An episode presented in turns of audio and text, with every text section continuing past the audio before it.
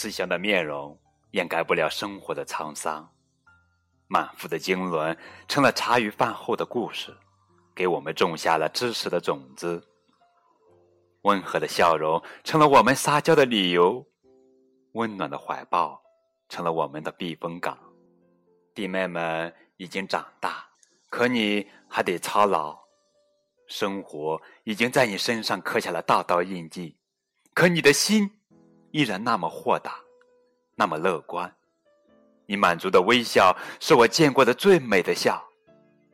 知足常乐，是你的生活态度，也成了我的座右铭。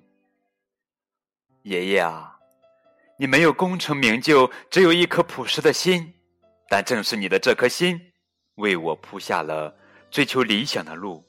成为我生命中的一颗启明星。亲爱的宝贝儿，这里是荔枝电台 FM 九五二零零九绘本故事台，我是主播高个子叔叔。今天要给你们讲的绘本故事的名字叫做《歌舞爷爷》，这是美国作家卡伦·阿克曼文、斯蒂芬·甘莫尔图，由柯倩华翻译的作品。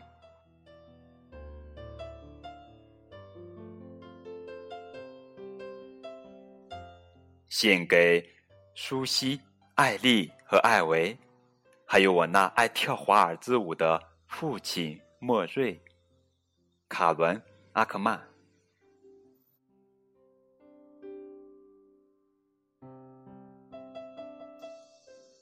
爷爷以前是一位歌舞艺人，曾经在综艺秀剧场的舞台上演出。我们去看他的时候，他会告诉我们一些以前的事情。过去那个美好的年代，还没有电视，是唱歌跳舞的年代。再过一小时就吃晚饭喽，奶奶在厨房里喊道。不知道我的踢踏鞋还能不能穿呢？爷爷笑着说。然后他打开阁楼前的电灯，我们跟着他。走上有点陡的木板楼梯，墙上挂着褪色的海报，这是爷爷年轻时的剧照。他移开几个纸箱和一排奶奶冬天穿的衣服，我们看见角落里有一个布满灰尘、有皮革装饰的咖啡色箱子。爷爷一打开箱子，杉木片的香气、存放很久的东西的气味，立即。充满整个阁楼。箱子里有他的鞋子、鞋尖和鞋跟，都钉了半月形的银色铁皮。有几顶黑色的圆顶小帽和高顶礼帽，还有条纹背心和搭配的蝴蝶领结。我们戴上那些帽子，假装自己正在综艺秀剧场的舞台上跳舞，有明亮闪烁的灯光。还有钢琴师随着音乐一直点头。爷爷用一块柔软的羊皮擦了擦鞋子，然后把鞋子穿上。他在鞋子里塞了小小的白色鞋垫，以免磨痛脚上的茧。然后他打开每一盏灯，把它们调成向下照射的角度，就像舞台上的聚光灯一样。他朝地板上撒了一些粉末，节目要开始了。我们坐在奶奶的毛毯上，鼓掌大叫：“耶！爷爷上场了！”这位歌舞艺人穿着旧鞋子开始跳舞。起初，他缓慢的移动脚步，鞋子发出轻轻的踢踏的声音，仿佛雨点打在铁皮屋顶上。我们忘了正在跳舞的人是爷爷，只听见两只脚踢踏出银铃般的声音，只看见一位歌舞艺人，在舞台上忽左忽右的滑步的移动。他说：“看我的！”随即跳出新的舞步，听起来像啄木鸟在树上打拍子。忽然，他的脚步加快，他开始唱歌，他的歌声浑厚有力。像大峡谷里的回音，他唱到“我是美国男孩”时，两颊泛红。那是他在过去那个美好年代里常唱的歌。舞步很多，歌词也很多，多的我们都记不住了。但这个节目比任何一个电视节目还要好看。歌舞艺人停下脚步，轻声向前，还眨了一下眼睛。喂，你的耳朵里有什么东西呀？他一边问，一边好像从某个观众的头发里掏出一个铜板。他将礼帽滚到手臂上，用手抓住，然后再把它弹回到头顶上。你们知不知道大象吃了香蕉会怎么样？他问。变成橡胶，哈哈，我们听过这个笑话了。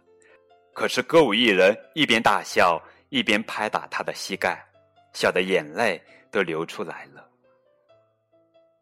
他想从背心的口袋里拿出一条红手帕来擦眼泪，可是这条手帕却越拉越长，越拉越长。他露出非常惊讶的表情。逗得我们哈哈大笑，感觉好像整个阁楼都在震动。我们笑得太厉害了，开始打嗝。爷爷停止表演，拿了一杯水给我们，憋着气慢慢喝下去。他说：“不然我就得吓你们一跳才行呀。”等我们不打嗝了，他从箱子里拿出一根金顶手杖，一顶黑丝绒高顶礼帽。他低垂双眼，指尖拍拍帽子，一动也不动地站着。所有的灯光都调暗了，只留下一盏灯照着他亮晶晶的踢踏舞鞋。最后一幕好戏上场了，歌舞艺人深深吸一口气，他举起手杖，用双手紧紧握住，他慢慢的开始踢踏，踢踏。他的舞鞋移动的越来越快，脚步声多得不得了，简直不像是只有两只脚在跳舞。他不停的腾空旋转、跳跃，最后一次落地，他单腿跪地，双臂张开，而黑丝绒高顶礼帽和金顶手杖并排摆在脚边。他的舞鞋静止不动，表演结束了。我们全都站起来，拼命的鼓掌，大叫：“太棒了，太棒了！再来一次！”但爷爷只是笑着摇摇头，上气不接下气的喘息。他脱下踢踏舞鞋，用柔软的羊皮把鞋子轻轻包起来，放回那个有皮革装饰的箱子里。他小心的叠好背心，把礼帽和手杖放在上面。然后带我们走向楼梯。我们下楼的时候，爷爷一路扶着旁边的栏杆。回到楼下，他拥抱我们。我们对他说：“真希望能回到那个美好的年代，去看他表演，那个唱歌跳舞的年代。”他笑起来，小声地说：“那段美好时光里的一百万天，都比不上跟我们在一起的每一天。”不过，爷爷关上楼阁的电灯时，朝楼梯上方望了一眼。我们心想，他其实是多么怀念在综艺秀剧场舞台上表演的日子呀！那时候的他是一个很会表演、唱歌、跳舞的艺人。这就是今天的绘本故事《歌舞爷爷》，感谢你们的收听，再见。